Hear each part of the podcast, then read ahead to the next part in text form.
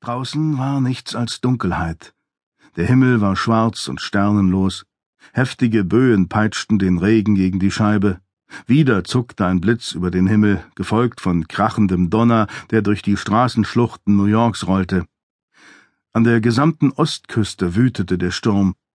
Jennifer war jetzt hellwach. Ihr Herz klopfte zum Zerspringen, die Angst nahm ihr den Atem.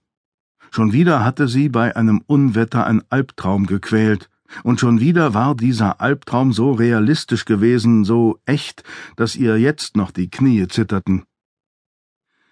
Mit unsicheren Schritten ging Jennifer über den Flur ins Bad, zog das Handtuch aus der runden Halterung und wischte sich den Schweiß von der Stirn. Anschließend ging sie in die Küche, schaltete das Licht an der Abzugshaube ein, nahm eine Flasche Wasser aus dem Kühlschrank, goss ein großes Glas voll und warf ein paar Eiswürfel hinein. Nachdem sie einen kräftigen Schluck getrunken hatte, ging sie zurück ins Schlafzimmer, setzte sich aufs Bett, lehnte sich gegen die Wand, drückte sich das Wasserglas gegen die erhitzte Stirn und blickte auf die blassgrüne Digitalanzeige der Uhr auf dem Nachttisch. Drei Uhr fünf. Sie nahm die Schlaftabletten vom Nachttisch, öffnete das Plastikröhrchen und spülte zwei Tabletten mit einem Schluck Wasser hinunter. Gern nahm sie die Tabletten nicht, doch sie wollte schlafen, ohne von Albträumen gepeinigt zu werden, und vielleicht half das Medikament. Ihre Wohnung in Long Beach war klein. Schlafzimmer, Wohnraum, kleine Küche, winziges Bad. Bei klarem Wetter konnte sie über die Bucht bis Cove End blicken, wo ihr Elternhaus stand. Ein grau-weiß gestrichenes Kolonialhaus, das einsam und verlassen dalag. Jennifer war von dort weg und in die kleine Wohnung gezogen, weil sie neu anfangen wollte. In dem großen, alten Haus, das sie mit schrecklichen Erinnerungen quälte, konnte sie nicht mehr leben.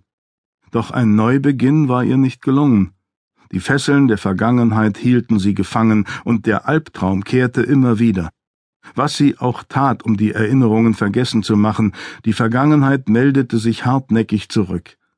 Erinnerungen an das Leben, das sie mit ihrem Vater und ihrer Mutter geteilt hatte. Und das für immer verloren war. Von Zeit zu Zeit waren die Albträume besonders schlimm, voller Entsetzen und Schmerz und wollten einfach nicht loslassen, so wie heute Nacht. Und wie zuvor, in solchen Nächten, hatte Jennifer auch diesmal den brennenden Wunsch, die Stimme eines anderen Menschen zu hören, der ihr Halt gab und sie spüren ließ, dass sie nicht ganz allein war. Wieder blickte Jennifer auf die Anzeige der Uhr. Drei Uhr sechs. Es gab nur einen Menschen, mit dem sie mitten in der Nacht über ihre Verzweiflung sprechen konnte. Jennifer nahm das Telefon, stellte es neben sich aufs Bett und drückte auf die beleuchteten Ziffern. Zehn Kilometer entfernt, in Almond, Long Island, klingelte es mehrere Male, bevor der Hörer abgenommen wurde. Eine schläfrige Männerstimme meldete sich.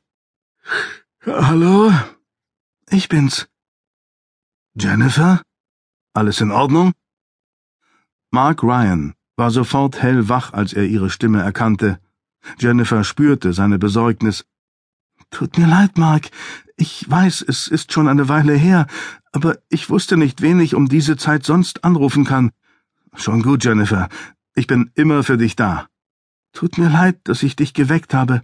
Macht nichts. Ich bin gerade erst zu Bett gegangen und hatte noch nicht richtig geschlafen. Er lachte leise. Dein Glück. Normalerweise weckt mich nicht einmal ein Erdbeben. Ein lauter Donnerschlag ließ die Fensterscheiben klirren. Ein verdammtes Unwetter, nicht wahr? sagte Mark. Ja. Hattest du wieder einen Albtraum? Hast du deshalb angerufen, Jennifer?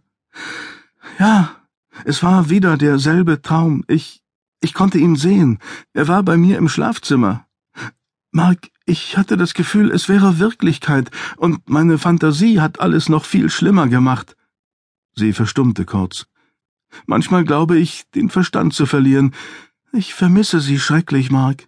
Ohne Sie fühle ich mich einsam und verloren. Ich dachte immer, mit der Zeit wird es besser, aber so ist es nicht. Es ist jetzt zwei Jahre her, aber manchmal kommt es mir vor, als wäre es erst gestern geschehen. Mark hörte ihr zu.